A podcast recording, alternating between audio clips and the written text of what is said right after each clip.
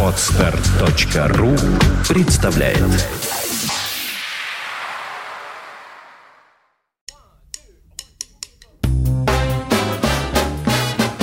Слушать здесь.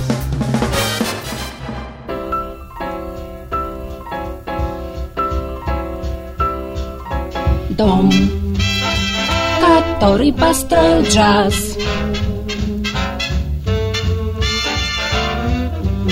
Вид сбоку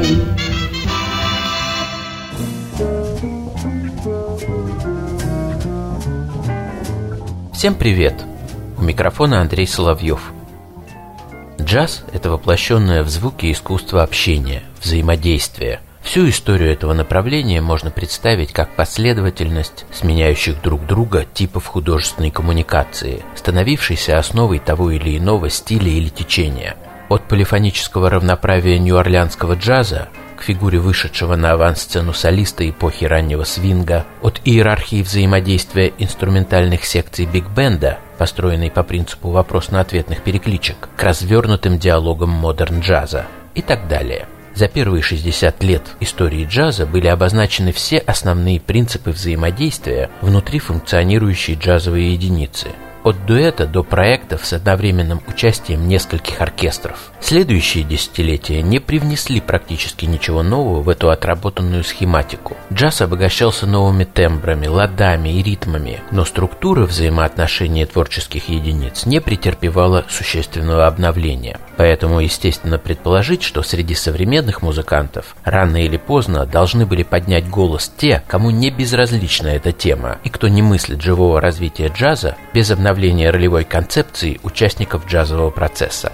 Справедливости ради нужно признать, что значительно продвинулись в этом направлении представители школы M-Base. Однако идеологическая платформа этого течения ограничивает возможность свободного использования некоторых стилистических элементов, идущих от фри-джаза, рок-музыки или танцевальной электроники. Это значительно снижает ценность полученных результатов. Говорить о систематических поисках, предпринятых представителями более радикальных и открытых течений, пока преждевременно. Однако есть немало интересных примеров, которые можно рассматривать как ростки нового подхода к этой теме. Один из музыкантов, активно разрабатывающих фундамент для новой платформы джазовой коммуникации, нью-йоркский саксофонист Энди Ластер.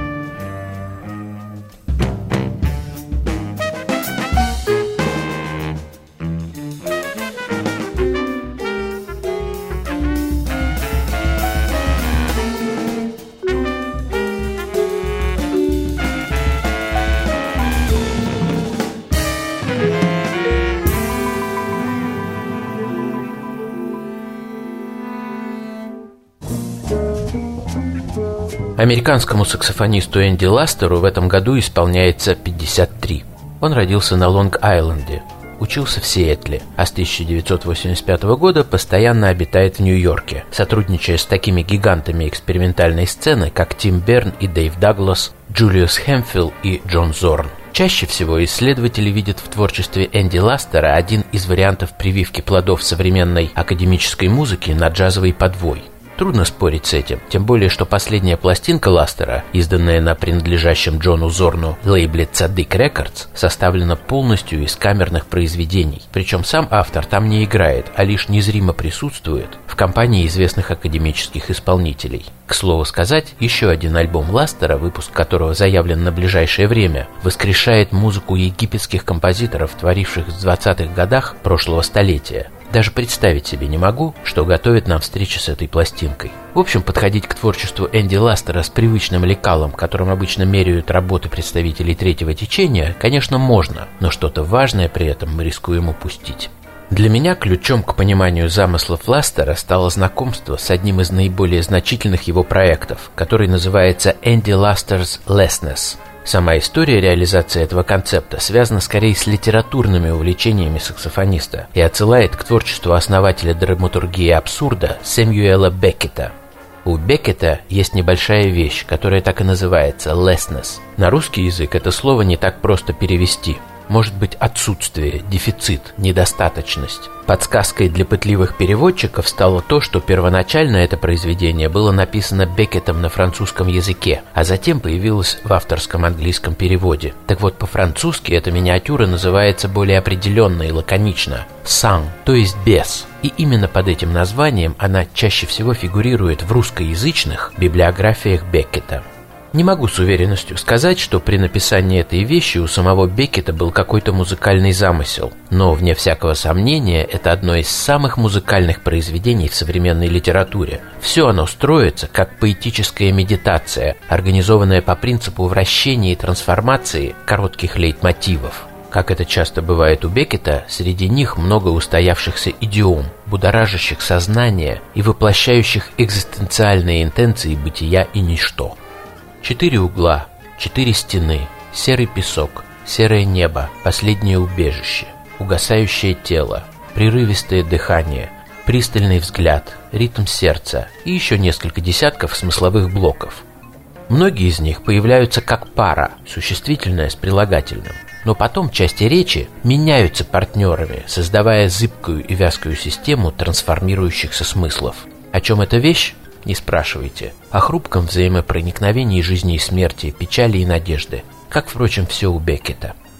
Энди Ластера, судя по всему, привлекла философско-поэтическая виртуозность великого писателя в работе с вербальными лейтмотивами, умение перемещать их с одного уровня на другой, виртуозно проводить сквозь текст – подвергая постепенным трансформациям и наслаивая меняющиеся смыслы на тонкую нить литературного времени. Альбом, фрагменты которого мы слушаем сегодня, построен примерно по такому же принципу. Мотивы и интонации предыдущей композиции переходят в другую пьесу, проступают. В аннотации к альбому использован термин из арсенала современных дизайнеров – «эмбосс», то есть рельефно выдавливаются на поверхности следующего произведения.